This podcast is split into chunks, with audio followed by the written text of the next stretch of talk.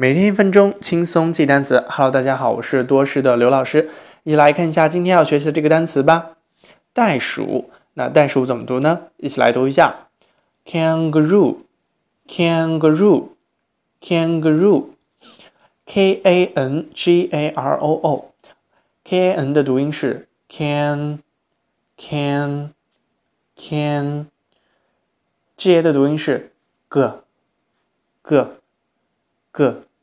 r o 的读音是 roo，roo，roo，连在一起就是 kangaroo，kangaroo。OK，它的英文解释是 any of several herbivorous leaping marsupials of Australia and New Guinea having large, powerful hind legs and long, thick tail。